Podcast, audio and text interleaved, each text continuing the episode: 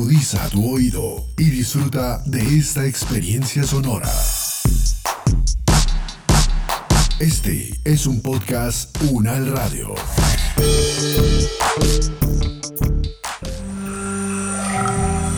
Bienvenidas y bienvenidos a Ambiente Local, podcast del Diplomado en Políticas Públicas y Cambio Ambiental Local de la Universidad Nacional de Colombia en alianza con el Programa de Naciones Unidas para el Desarrollo, proyecto Amazonía Sostenible para la Paz, con el apoyo de UN Radio. Clima, bosques, agua, ciudades, alimentos. Ambiente local es el espacio para comunicarte conocimientos y acciones sobre las bases científicas y socioecológicas del cambio ambiental global y local. También para compartir las políticas, los desafíos ambientales y los procesos de desarrollo y conservación.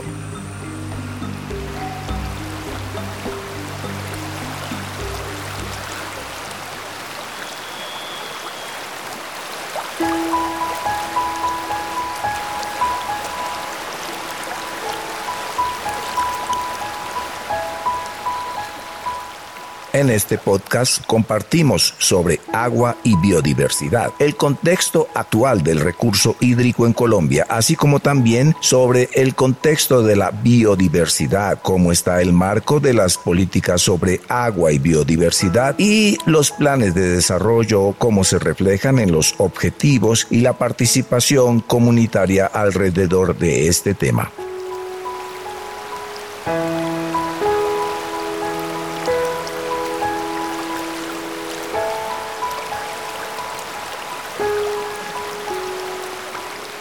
Mi nombre es Jairo Bárcenas, soy economista, soy especialista en ingeniería ambiental, evaluación de proyectos, eh, política pública. Tengo una maestría en gestión del riesgo de desastres y desarrollo y unos cursos en gestión ambiental urbana. De mi vida profesional, lo más importante de resaltar ha sido que actualmente soy el coordinador de proyectos de gestión del riesgo de desastres del Programa de Naciones Unidas para el Desarrollo hace ya ocho años y adicionalmente he tenido una vida pública tanto en el Ministerio de Ambiente, Vivienda y Desarrollo Territorial como director de Desarrollo Territorial y como coordinador de políticas públicas ambientales y en Presidencia de la República en la Unidad Nacional de Gestión del Riesgo de Desastres como coordinador de asistencia técnica y subdirector de reducción del riesgo de desastres encargado. He sido consultor internacional para el CAPRADE y he trabajado con el BID, Banco Mundial y bueno, soy profesor de varias universidades del país, especialmente la Universidad Piloto de Colombia.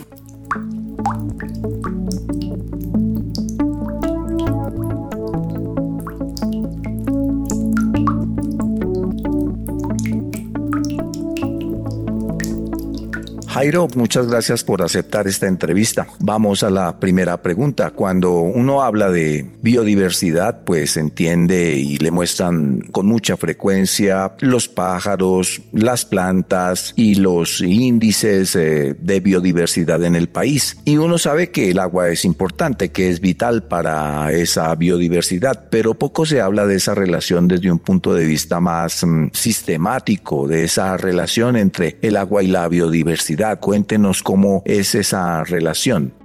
Yo quiero centrarme en los retos que tenemos desde el territorio y especialmente desde el territorio amazónico frente a unos elementos estructurales para el desarrollo. Y estos elementos estructurales para el desarrollo es el recurso hídrico, lo que llamamos agua, y especialmente toda la gestión del recurso hídrico y eh, elementos estructurales como la biodiversidad y sus servicios ecosistémicos. Entonces estamos haciendo una relación directa entre cómo el agua y la biodiversidad y sus servicios ecosistémicos se convierten en el soporte para la estructuración y desarrollo de todas las actividades, no solo de la Amazonía, sino a nivel nacional. Y cómo incidir en la Amazonía redunda en beneficios en páramos, en costas y finalmente en consolidar esta oferta y esta riqueza de patrimonio natural que tenemos a nivel nacional. Jairo, ¿cómo es que el agua y la biodiversidad son servicios ecosistémicos? Cuando nosotros estamos hablando de la biodiversidad y los servicios ecosistémicos, estamos hablando sobre sobre la oferta, el patrimonio y la riqueza natural. Dentro de esta biodiversidad tenemos eh, elementos importantes si rompiésemos la palabra bio, ¿cierto? De vía, diversidad varios y cuando estamos abordando este ejercicio de la biodiversidad se convierte en la fuente y en la base y garantía del soporte de la vida, el soporte de la regulación, el soporte de la provisión, el soporte de los valores culturales. Y cuando estamos hablando de estos servicios ecosistémicos gracias a la biodiversidad, el agua se convierte en un elemento estructural para el servicio ecosistémico y de soporte de, la vida, para la regulación, para la provisión misma y en ocasiones y en algunos territorios eh, a nivel nacional el agua se convierte en un valor cultural. Por eso, a través de estos servicios ecosistémicos, el agua es un eje transversal que está presente en cada uno de estos y adicionalmente se concibe como mecanismo de soporte que le da el sustento al desarrollo. Y cuando estamos hablando del desarrollo, la biodiversidad, como bien lo mencionas, no solo es el abordaje de las especies y de las plantas, sino las interrelaciones de estas con el ser humano y el ser humano en los territorios. Por eso es tan clave esta, este ejercicio. Si no tenemos agua, no hay biodiversidad. Si no tenemos agua, no tenemos mecanismos de regulación. Si no tenemos agua, no tenemos servicio de provisión. Y si no tenemos agua, el soporte de la vida misma, Willy, se va deteriorando a corto, mediano y largo plazo. El agua entonces se puede em, abordar como un recurso hídrico dentro de los servicios ecosistémicos. ¿Cómo está el contexto nacional en ese recurso hídrico? ¿Cómo sabemos esa mencionada riqueza del recurso hídrico en el país y cuáles son los indicadores? ¿Cómo sabemos en qué lugar estamos con respecto al recurso hídrico? ¿Cómo es ese contexto a nivel nacional, Jairo? Colombia efectivamente es un país que tiene una oferta hídrica bastante importante. Dentro de esta oferta hídrica cabe mencionar que en el último Estudio Nacional del Agua, liderado por el IDEAN y fortalecido por el Ministerio de Ambiente, nos indica que en Colombia, por ejemplo, Willy, la precipitación media anual es de 3.000 milímetros si hacemos un comparativo a nivel mundial, a nivel mundial el promedio es de 900 milímetros, es decir, tenemos un superávit de 2100 milímetros de precipitación. Y la precipitación se convierte en un elemento, si nos acordamos del ciclo del agua, en una oferta hídrica importante para el país. En Sudamérica, para que tengas un comparativo, que el promedio anual es de 1600 milímetros al año. cambio, en Colombia tenemos 3000. Es decir, con este valor es tan importante el ejercicio de las precipitaciones tan estratégico este ejercicio que si uno analizara la oferta en escorrentía, es decir, cuánta lluvia cae por kilómetro cuadrado, estaríamos hablando de 58 litros por kilómetro cuadrado, que si hacemos el promedio a nivel mundial es cinco veces más que cualquier lugar del mundo. Tenemos una fortaleza y una riqueza brutal en este tema. Entonces, si nosotros sumamos la precipitación, sumamos la escorrentía, sumamos el rendimiento hídrico por las vertientes, si sumamos el agua subterránea, es donde ya comenzamos a determinar la gran oferta que puede tener el país. Y cuando estamos hablando de, servicio, recuerda por favor siempre cuando estamos hablando de la provisión, de la depuración, del servicio de recarga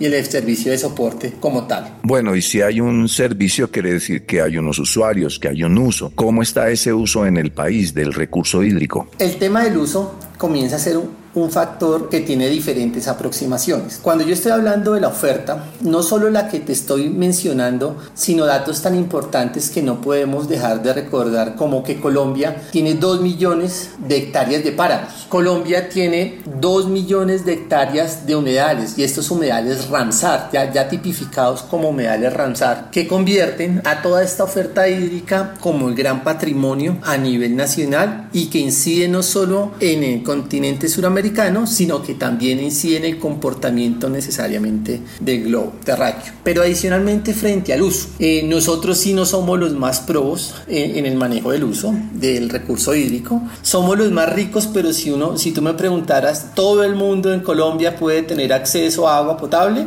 para cumplir sus necesidades básicas? Yo te diría, ahí tenemos un reto importante que nos toca mejorar. Es posible que gente, tanto en la Guajira como en la misma Amazonía, que uno tuviese como una riqueza hídrica es muy, muy fuerte, el acceso al recurso, la calidad del recurso hace que se tengan limitaciones de uso. Principalmente nosotros estamos utilizando el recurso hídrico que tenemos, uno, para la provisión y especialmente para la provisión de consumo de seres humanos. En un segundo momento, en un segundo ranking, para todo el proceso activo de la agricultura, el cual lleva gran cantidad y demanda gran cantidad del recurso hídrico. Luego tenemos un tercer elemento que es el tema de la ganadería o las actividades pecuarias, que también demanda un proceso importante de, del recurso hídrico. Y en los elementos o en las actividades productivas, desde la generación de energía eléctrica, pasando por los procesos constructivos, pasando por los, los procesos de transformación, pasando por la producción inclusive petrolera que también demanda gran cantidad de recurso hídrico como tal. Si no olvidar la minería y otros aspectos de otros actores de la economía nacional que tienen como gran fuente de materia prima el agua para su actividad y para su quehacer. Por eso cuando estamos hablando del uso, tenemos una gran oferta, tenemos una gran demanda, pero esa conexión entre oferta y demanda en algunos aspectos y especialmente en la del consumo humano, se tienen unas restricciones todavía a nivel nacional de accesibilidad y consumo, especialmente por la calidad. Jairo, ¿y cómo es el contexto contexto del recurso hídrico específicamente en la Amazonía? Cuéntenos. La región amazónica colombiana, Willy, es una región de contrastes. Es decir, tiene una exuberante belleza, una exuberante riqueza, tiene una concentración por kilómetro cuadrado de biodiversidad súper importante, tiene una gran oferta del recurso hídrico sin embargo, cuando nosotros estamos pensando en que esa oferta se convierta para sustentar las demandas presentes en la Amazonía, ahí tenemos una gran brecha. Tenemos en la Amazonía y especialmente en algunos territorios como Baupés, Guainía y Guaviare una debilidad en el acceso al agua potable. Tenemos una debilidad en infraestructura que conduzca, que trate y depure este tipo de servicio de provisionamiento. Hay comunidades que aún en pleno siglo XXI siguen con la cultura de la toma del recurso hídrico en la fuente, es decir, sin tratamiento todavía, como decimos coloquialmente, a lomo de mula y a carga para poder acceder a ese tipo de oferta. También la Amazonía es algo muy particular como sabemos, Colombia y especialmente ese territorio tiene unas, unos comportamientos bimodales. Entonces, en ocasiones tiene una gran oferta hídrica porque se concentra en las temporadas de lluvia, pero también cuando hay las temporadas secas, también se retrae muchísimo ese recurso. Y ahí es cuando eh, los problemas del acceso y de la oferta comienzan a ser mucho más profundos para la Amazonía. Si nosotros nos centráramos en los cascos urbanos de cada uno de los departamentos donde se concentra la mayor población, aún tenemos un déficit importante de coberturas. En muchos de los centros poblados y en muchos de los municipios no tenemos el ejercicio de tratamiento de vertimientos de estas aguas y si los tenemos están de forma incipiente, es decir, todavía no cumplen con todos los estándares para que el tratamiento de las aguas o las aguas servidas tengan como las características óptimas para volver al ciclo hídrico. Por eso la Amazonía tiene un gran reto. ¿Cómo esta gran oferta la aprovechamos de una forma sostenible para cubrir no solo las necesidades básicas de la población, sino que se convierte en un activo productivo para la Amazonía. Es decir, cuando estamos pensando que este recurso tenga un plus, un adicional y que se convierta en una fuente de ingresos para todo el territorio amazónico. Y así poder lograr cubrir, Willy, toda nuestra población indígena que tenemos problemas de acceso al agua, tenemos problemas de calidad del agua que está redundando en el día de hoy en el incremento de enfermedades gastrointestinales que por su alta vulnerabilidad, cuando estamos hablando de vulnerabilidad, estamos hablando posiblemente de vulnerabilidad alimenticia, de vulnerabilidad física, de la misma vulnerabilidad funcional de ellos, se están viendo bastante afectados por la ingesta de este tipo de agua con poco tratamiento.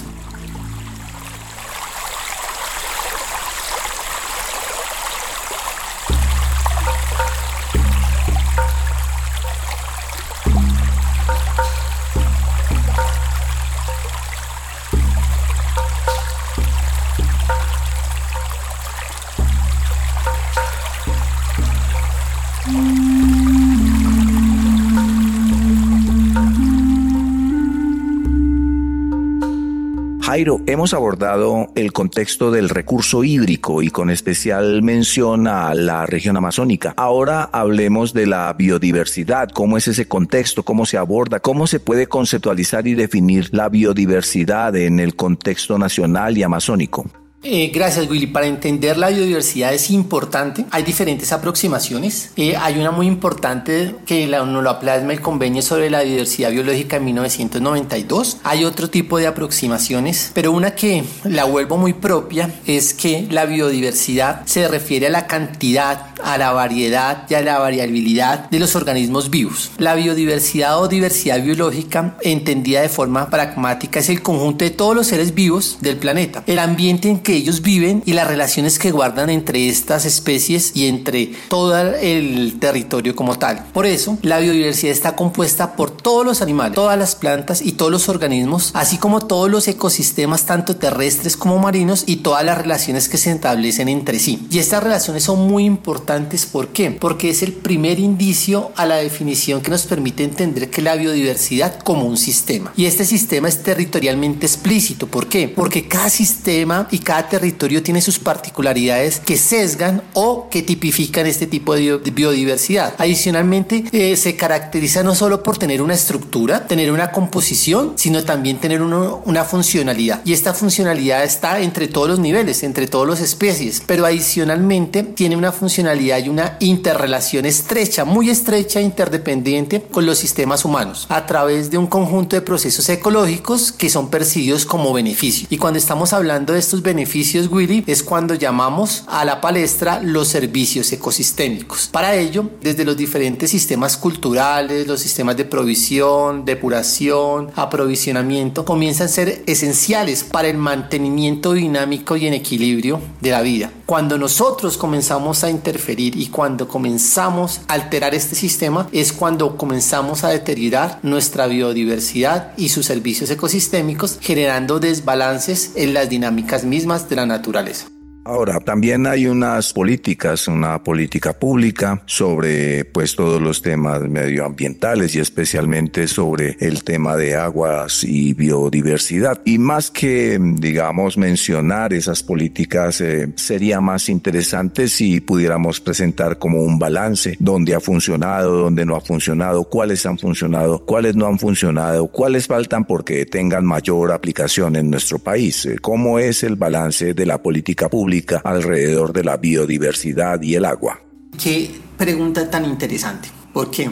Porque si tú me dices, eh, Colombia tiene políticas, yo digo sí, tenemos uno de los mejores marcos de política eh, ambientales y especialmente la política nacional de la gestión integral del recurso hídrico y tenemos también la política nacional de la gestión integral de la biodiversidad y sus servicios ecosistémicos. O sea, tenemos norte, tenemos estructura, tenemos objetivos, tenemos ejes estratégicos, sí. ¿Qué no tenemos? Un sistema de evaluación si esas políticas se han implementado de forma eficiente en el territorio. No tenemos un sistema de seguimiento en donde esos propósitos y esos objetivos que planteamos en cada una de estas políticas, Willy, verlo materializado en tal fin. Si tú me mencionas, eh, solo por, por recordar, hay un objetivo eh, en la política de gestión integral del recurso hídrico que dice garantizar la sostenibilidad del recurso hídrico mediante la conservación de los ecosistemas y la oferta hídrica del país. Entonces ahí comenzaríamos a ver qué,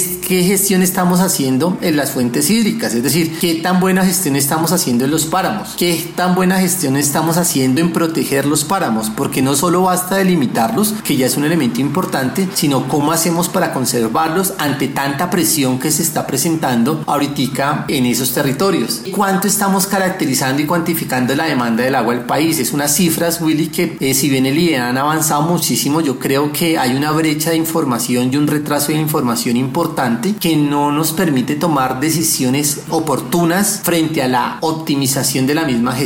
Hay un ejercicio que redunda en esa política, era la gestión integral del riesgo del recurso hídrico y estamos viendo que esa gestión desde los municipios per se no se está priorizando de forma total. Estamos viendo que municipios en Colombia están sufriendo de desabastecimiento, Willy. Eh, en, en la última temporada de pocas lluvias, un dato que es nada alentador fue que 323 municipios a nivel nacional sufrieron de desabastecimiento del recurso hídrico. ¿Te imaginas 323 municipios que no tengan el servicio de agua? ¿Cómo eh, les transforma su vida? Que apunte de carrotanques para responder a esta emergencia en ese tipo de temporadas se convierte en una tarea titánica en donde nunca se van a cubrir las necesidades. Entonces, si tú me preguntas, ¿la gestión del riesgo está ahí funcionando? Yo diría miércoles.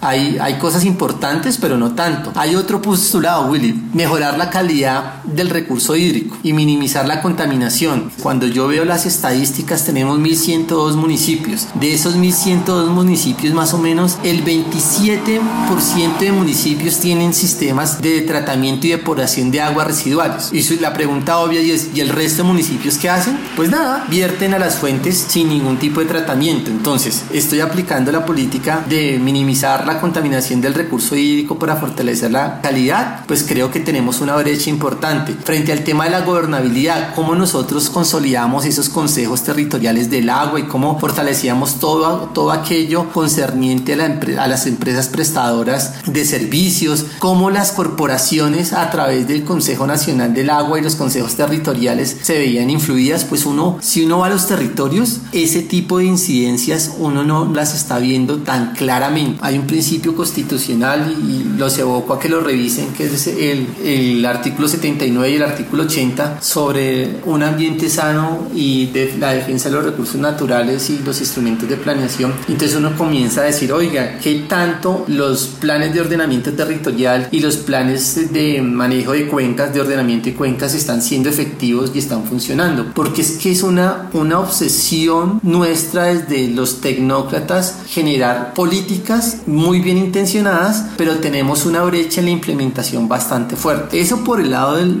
recurso hídrico. Si nos vamos por el lado de la biodiversidad, Willy, creo que no hemos sabido aprovechar nuestro patrimonio natural y no hemos sido tan inteligentes en aprovechar de forma sostenible nuestra riqueza. Hay una, hay una directriz clarísima en la Política Nacional de Biodiversidad y Servicios Ecosistémicos, que es que nos toca fomentar la gestión del conocimiento, tecnología y la información. Y la brecha que tenemos es bastante amplia. No tenemos toda la información que quisiéramos. Sabemos que está el Instituto Sinchi, Instituto Von Humboldt, el Instituto IDEAN, pero creo que todavía estamos con un rezago de generación de conocimiento e información de toda nuestra riqueza natural. Hay otro tema fundamental que se convierte en nuevamente la gestión del riesgo de los servicios ecosistémicos. Y con el mismo ejemplo que estábamos hablando anteriormente con el servicio de provisión, con el servicio de depuración, pues no lo estamos logrando desde la misma política. Las políticas están bien intencionadas, tienen unos ejes claros. Las instituciones a nivel nacional como a nivel regional como las corporaciones, creo que las toman como derroteros importantes. Sin embargo, cuando uno va a evaluar las acciones ya en territorio, pues uno queda un poco perplejo. Y si aún más, estas políticas que han surgido por debates nacionales, por una necesidad y una problemática que se ha evidenciado desde el ministerio para optimizar esta gestión, tanto la de la biodiversidad como la del recurso hídrico, nos vemos cortos en el seguimiento, en la implementación y obviamente en los resultados concretos, que es cuál? En mejorar el bienestar de las comunidades. En la Amazonía ese sí es una brecha que tenemos que trabajar muchísimo. ¿Por qué? Porque tenemos que mejorar el bienestar de nuestras comunidades. Tenemos que eh, mejorar esos índices de necesidades básicas insatisfechas para que lleguen a unos estándares y sacarlos de esa brecha y de esos datos tan malucos que estamos reportando a nivel nacional con las cifras del DANE y esos desequilibrios que se presentan en regiones como la región central frente a la Amazonía son importantes trabajarlos de forma conjunta. Un tema neurálgico, Willy, es que en este momento nosotros estamos hablando de la gran estrategia mundial de desarrollo sostenible, la estrategia de los ODS. Tanto la biodiversidad como el recurso hídrico se convierten en un elemento estructural de estos 17 objetivos. Si tú te vas al objetivo número 6, solo para recordarlo es el objetivo de agua limpia y saneamiento. Ese es un compromiso del país. Colombia, recordemos que fue uno de los líderes en implementar y estructurar esta estrategia. Y dentro de esos hay cinco metas que son supremamente claves y a ver si la recuerdo bien. Una era mejorar la calidad del agua, reduciendo su contaminación. Todavía tenemos una oportunidad de mejora y una brecha importante. Aumentar considerablemente el uso eficiente del recurso hídrico. Allí nos falta recorrer bastante tema, no solo desde las políticas, sino desde la implementación de las políticas. Implementar la gestión integral del recurso en todos los niveles, proteger y establecer los ecosistemas relacionados con el agua, especialmente estos de páramos, Willy. Y el último era apoyar y fortalecer la participación de las comunidades locales para la gestión del agua y saneamiento. Este último, Willy, se convierte en uno de los derroteros que desde la institucionalidad de la Amazonía y desde la academia tenemos que fomentar. ¿Cómo nosotros podemos consolidar una mejor gestión integral del agua fortaleciendo a las comunidades, al usuario primario del servicio?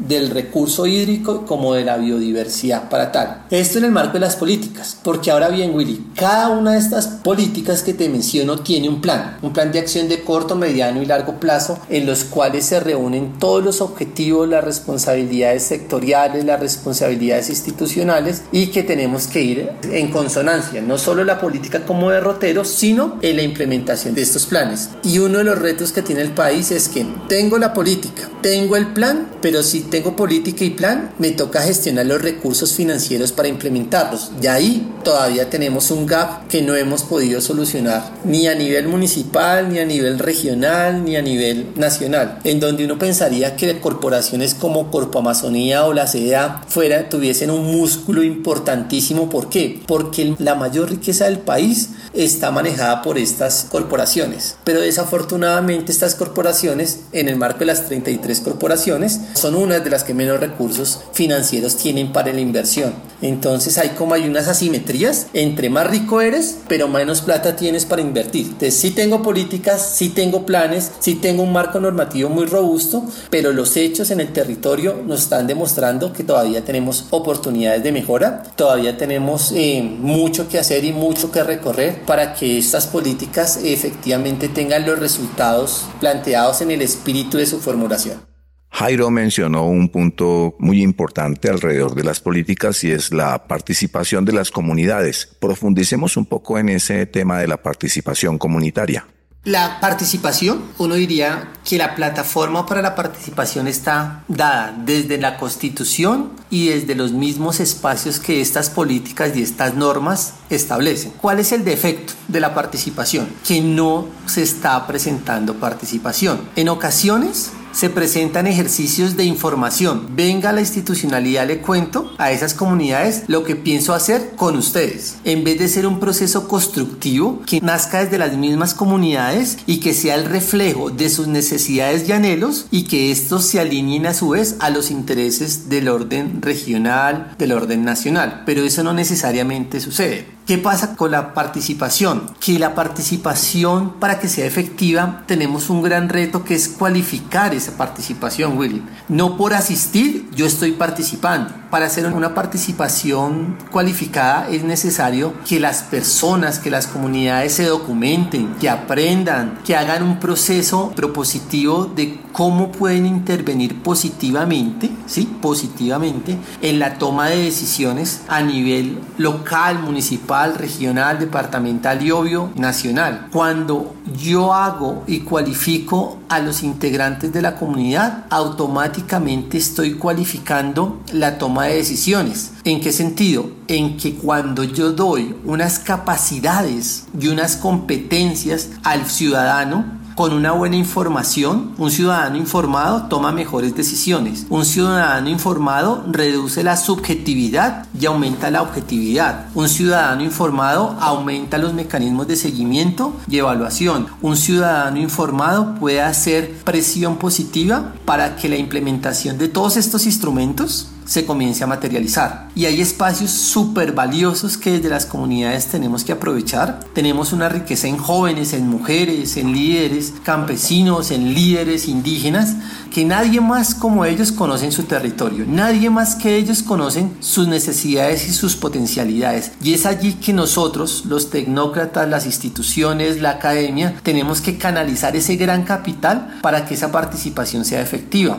Espacios de participación yo te diría que si existe existen. Tenemos desde los instrumentos de planeación como los planes de ordenamiento territorial, los esquemas de ordenamiento, están los consejos consultivos de ordenamiento, están los consejos de cuencas, están los consejos de gestión del riesgo de desastres, están las instancias de participación en cada una de las entidades de carácter regional. Cuando estamos haciendo el pegar, hay procesos, pegar los planes de gestión ambiental regional, son procesos que convocan a los ciudadanos a que participen de forma propositiva en esos espacios. Y estos consejos de cuenca, Willy, que es una de las de las modalidades más interesantes. ¿Por qué? Porque Colombia en su ordenamiento, en su génesis, ha intentado ordenarse por cuencas. Ha intentado que el recurso hídrico sea el recurso ordenador que sesgue el desarrollo. Y cuando digo que sesgue el desarrollo es que ponga la tendencia al desarrollo. Y allí es donde, en esos espacios, en donde se toman decisiones, en donde se toman decisiones para el uso y ocupación del territorio, en donde se toman decisiones para la gestión de los recursos naturales, la voz de las comunidades sea una voz incidente.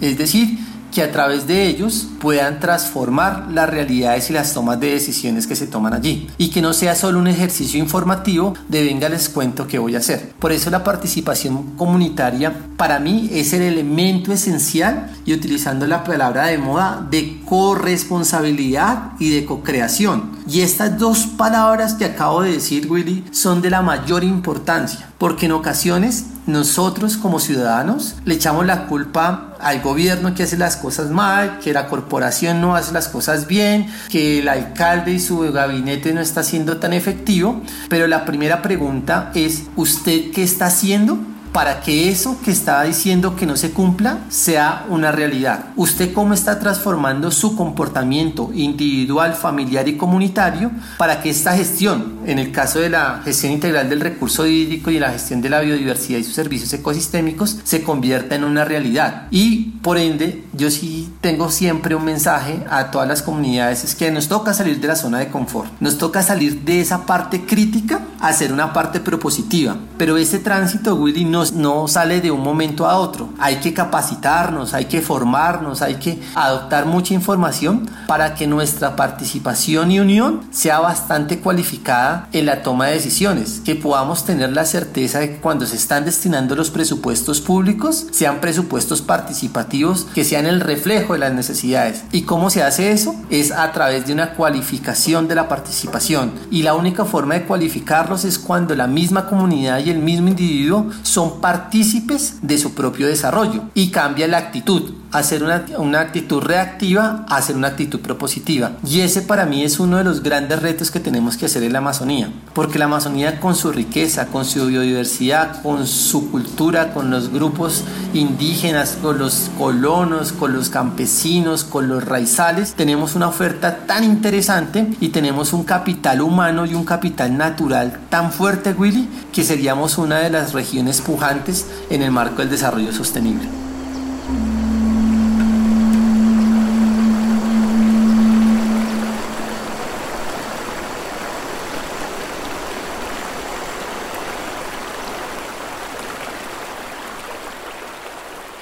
Bueno, por último, Jairo, regálenos un breve adelanto de su intervención, de su ponencia en el diplomado.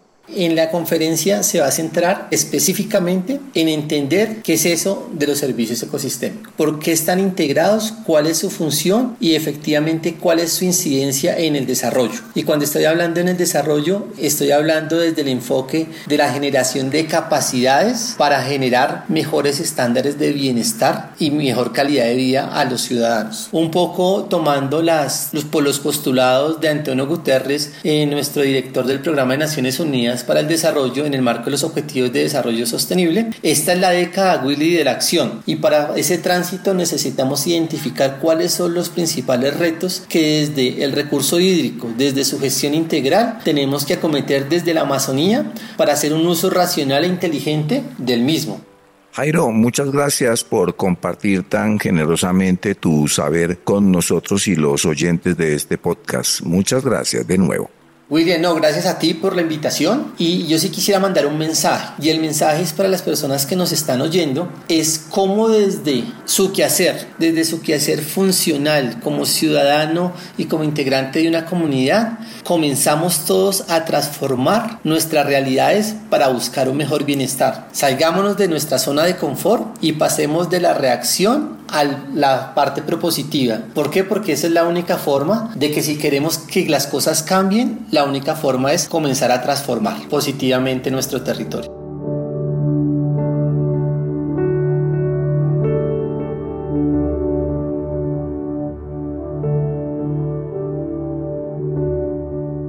Producción Gecko Comescubides y Edgar Huasca. Voz Ana María Pulido. Coordinación General, Libretos y Voz William Mantilla Cárdenas. Entrevistado de hoy, experto, consultor y profesor Jairo Bárcenas. Sonoridades por Kevin MacLeod.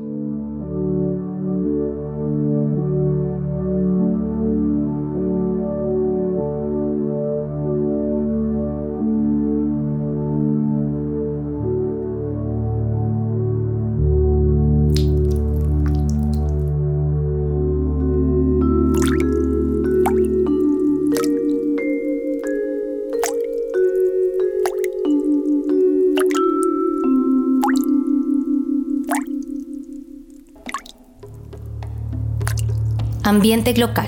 Este podcast se realiza como apoyo al Diplomado en Políticas Públicas y Cambio Ambiental Local de la Universidad Nacional de Colombia, sede Amazonía.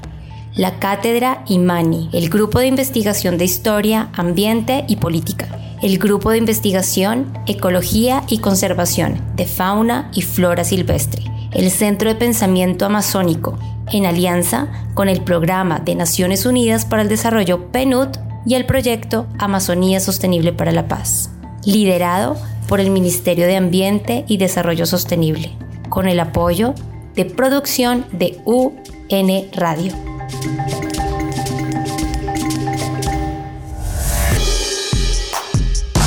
Las opiniones aquí expresadas son de entera responsabilidad de sus autores y solo comprometen a los realizadores de este podcast. No representan necesariamente el pensamiento de la UN Radio ni la posición oficial de la universidad. Este y otros podcasts en nuestro sitio web podcastunradio.unal.edu.co.